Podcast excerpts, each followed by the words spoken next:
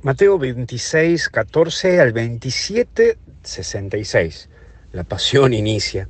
Y vamos a ver a tres personajes, Judas Iscariote, con él vamos a empezar, porque en este personaje refleja la persona desesperada y perdida. Esto que te pasa a vos y que me pasa a mí cuando nos sentimos tapados por problemas económicos, problemas familiares, que te termina desquitando con gente inocente y entregas hasta la muerte a personas que no tienen nada que ver con tu problema. La matás con tus comentarios, con tus quejas, con tus bromas de doble sentido.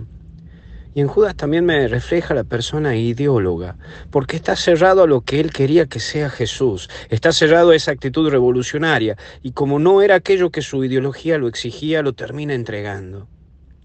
Cuánto de nosotros, por la ideología que llevamos, terminamos liquidando a inocentes.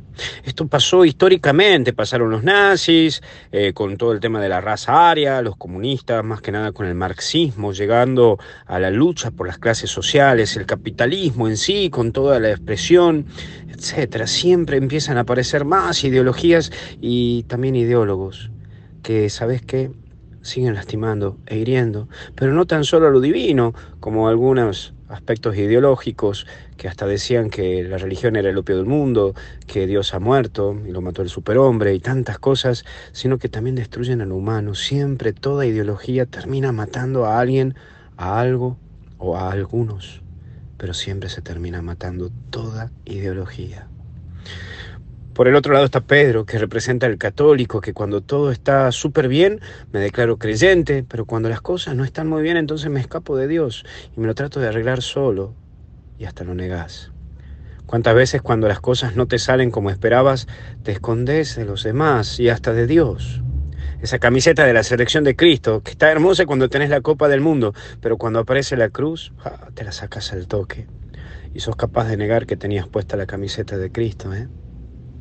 Cuando todo va bien, somos fanáticos, pero cuando va mal, somos desconocidos.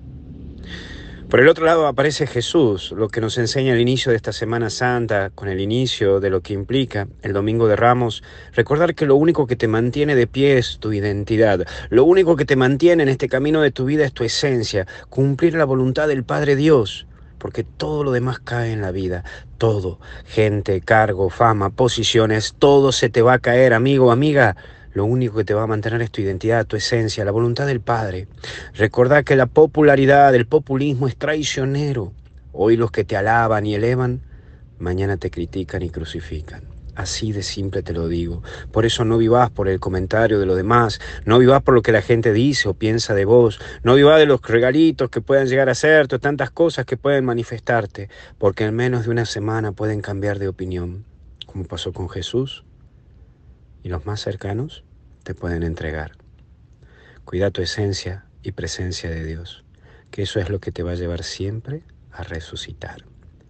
Te bendiga Dios, te proteja y acompañe en el nombre del Padre, Hijo y Espíritu Santo. Buen inicio de Semana Santa, que la puedas disfrutar en la presencia de Dios. Y no te olvides que mañana tenemos retiro por YouTube, así que ponerte y suscribirte en Misioneros Digitales en YouTube para que nueve y media ya nos vayamos preparando con el retirito espiritual y hasta el cielo no paramos. Te vuelvo a bendecir a vos, a toda tu familia, en el nombre del Padre, Hijo y Espíritu Santo. Chao.